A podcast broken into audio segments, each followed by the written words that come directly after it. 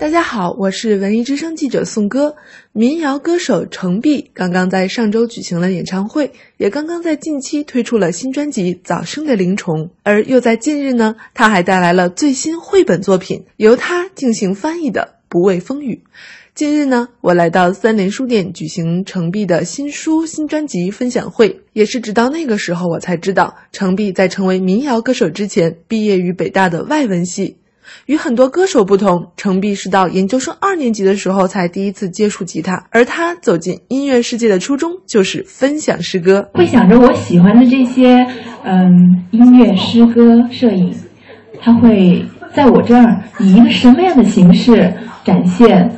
其实整个的这五年的时间，我都在去想，直到。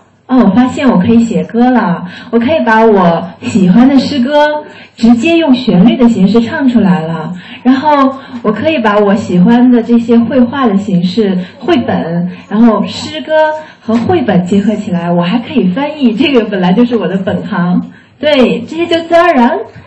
走到一起了。日文翻译其实算是程璧的本行了，而与其他人不同的是，他把这首在日本非常著名的诗《不畏风雨》翻译出了民谣风。《不畏风雨》源自宫泽贤治的诗歌，这首诗在日本有着极其重要的地位，人人都会诵读。而程璧的翻译带着他特有的民谣风，全篇没有拗口的词汇，朴素自然，但是一定让你有所回味。翻译出了民谣的韵味，因为我是唱民谣的。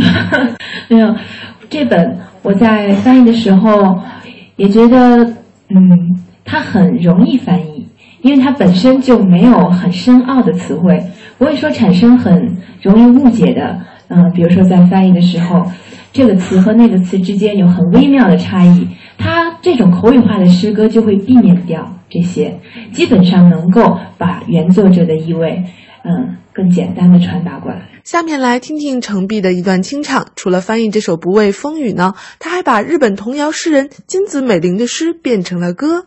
今年は金子みすずのポエムを歌にしました。意思就是我今年把金子美玲的诗变成了歌，其中有一首叫《ぬかるみ》。嗯，在专辑里我也是用清唱的形式表现。ぬかるみ。 遠く遠く美しく澄んだお空がありました。